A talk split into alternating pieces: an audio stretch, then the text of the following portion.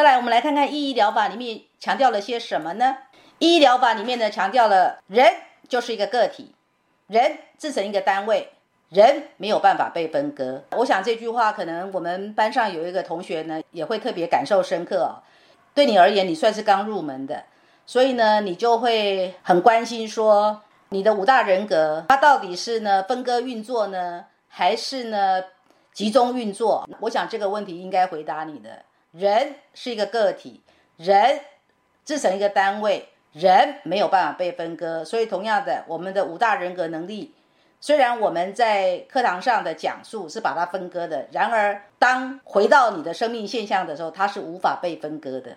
再来下一个观念，每一个人都是绝对新的个体，两个人存在于世上，精神上可以非常相近，但无法合并。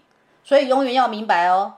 你就是你哦，我就是我哦。即便你在生活上你遇到了一个 soul mate，你觉得他就是你的灵魂伴侣哦，你要了解他就是你的 soul mate，mate 是 mate 哦，而不是你哦。你们可以非常亲近，但是那个跟你很亲近的人却无法跟你合并。再来，人是灵性的，我想人是灵性的，毋庸置疑哦。你们会愿意以一个成年人的身份，然后重新去做认识自己跟接纳自己的学习，当然意味着你们有灵性方面的渴求。你们有灵性的渴求，也意味着你们认同人是灵性的。再来，人是动态存在的，这个人是动态的存在，我想我不用解释哦。今天的你跟昨天的你就不一样，今年的你跟明年的你也不一样。那你会说，怎么会不一样呢？我不是同样一张生活蓝图吗？怎么会不一样呢？你不要忘了，你的生活蓝图对。虽然你的自由意志呢是哪一个心理驱力啊？你的情绪美感、心智能力、欲望与行动五大人格能力的心理驱力的，是的，都已经有一个所谓的特定的心理驱力来对应的。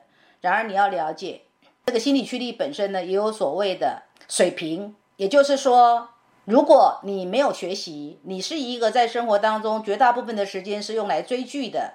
绝大部分的时间是用来跟人家东拉西扯的，那么你的心智能力呢？大概也就是叫做 fail fail，叫做普普通通而已。那相较于一个很愿意做大量学习的人，他的心智能力的水平一定相对的比较高，所以才说人是动态的。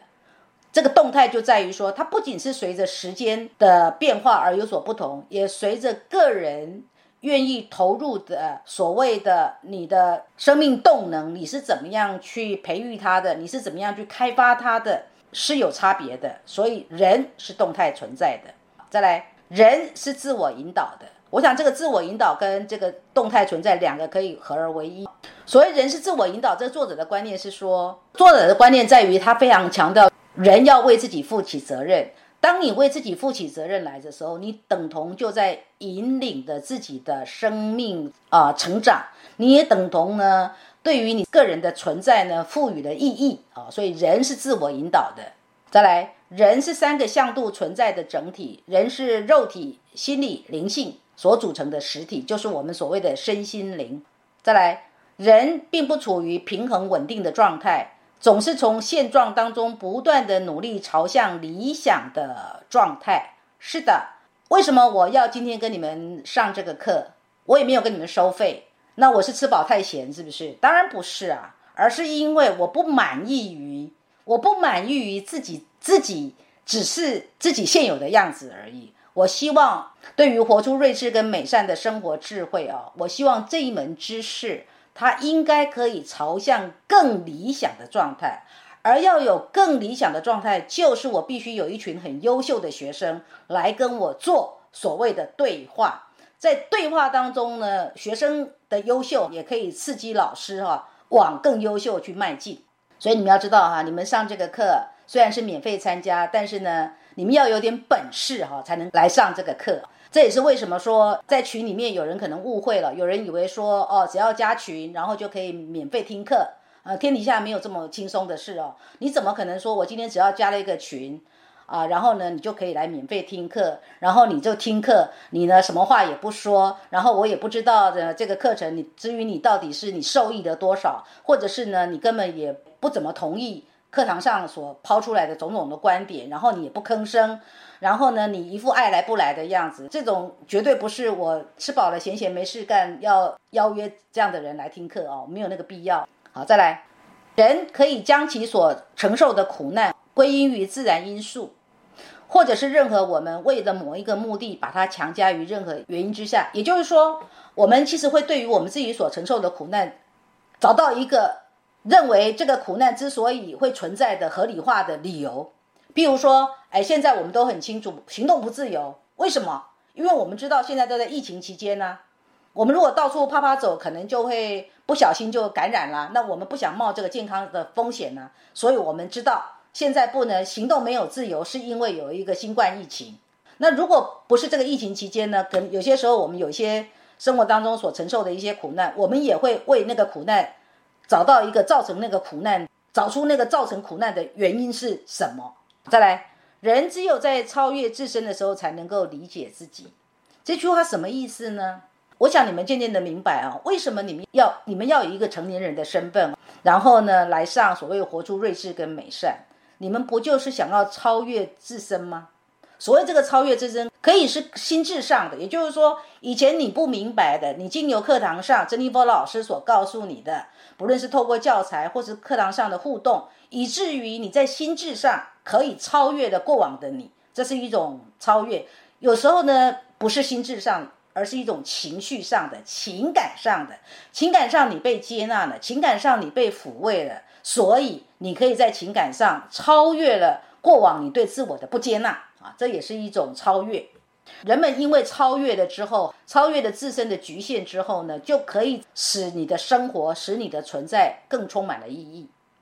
好，接下来就要请你们好好想想，就说你怎么样在自己的生活里，以及你在群体的生活里，因为我们每个人都是活在群体嘛，这个群体可以是小群体，也可以是大群体，以及你怎么样在关系当中，那个关系就指特定的人际关系。你是怎么样以争先者这个心理驱力来呈现呢？这个部分等一下就要交给你们哦。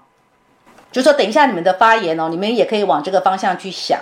争先者这个心理驱力，在你个人的生活里，在你个人之于群体的生活里，在你个人之于关系里面，它事实上无时不存在啊，它时时刻刻都叫做以争先者心理驱力本来的面目在展现当中。那如果你问我说，那老师那本来的面目是什么？那本来的面目就在维课里面呢，你要去听啊，你们都应该都听过了啊，或者是你们早就有那个能力，可以更咀嚼出说，哎，这次这个用争先者这个维课系列来呈现的，至于你来讲，你更加领略的，你更加明白的是些什么了？当你对他有个概念之后呢，有四个问题要问你们了，一个是，你能不能在你的生活里面？你个人之于群体里，你个人之于关系里面，你能够辨识争先者这个心理驱力的存在吗？你能辨识它吗？当你能辨识它，我告诉你哦，你要能够做到辨识哦，才叫做你真的把这门知识给活学活用了。这门知识永远永远不要掉入了一个是说，好像你会呢，你会解读一张所谓的生活蓝图，然后你就以为你已经学会了，不是的。这门知识在于说。你不但要会解读，你还要能够辨识到它无时不存在，不如实展现在你个人的生活里，你个人跟群体的生活，你个人跟特定的人际关系里，你要能够实时辨识到它哦。再来，你喜欢它吗？你喜欢心理驱力争先者吗？或者是你讨厌心理驱力争先者吗？或者是你既喜欢他，你也讨厌他呢？都有可能哦，你可能非常喜欢他，你可能也非常讨厌他。那不管你喜欢他或你讨厌他，要很诚实的、很诚实的自我表述，你表现的如何？好，我的部分讲完了哦，接下来我就要把时间交给你们。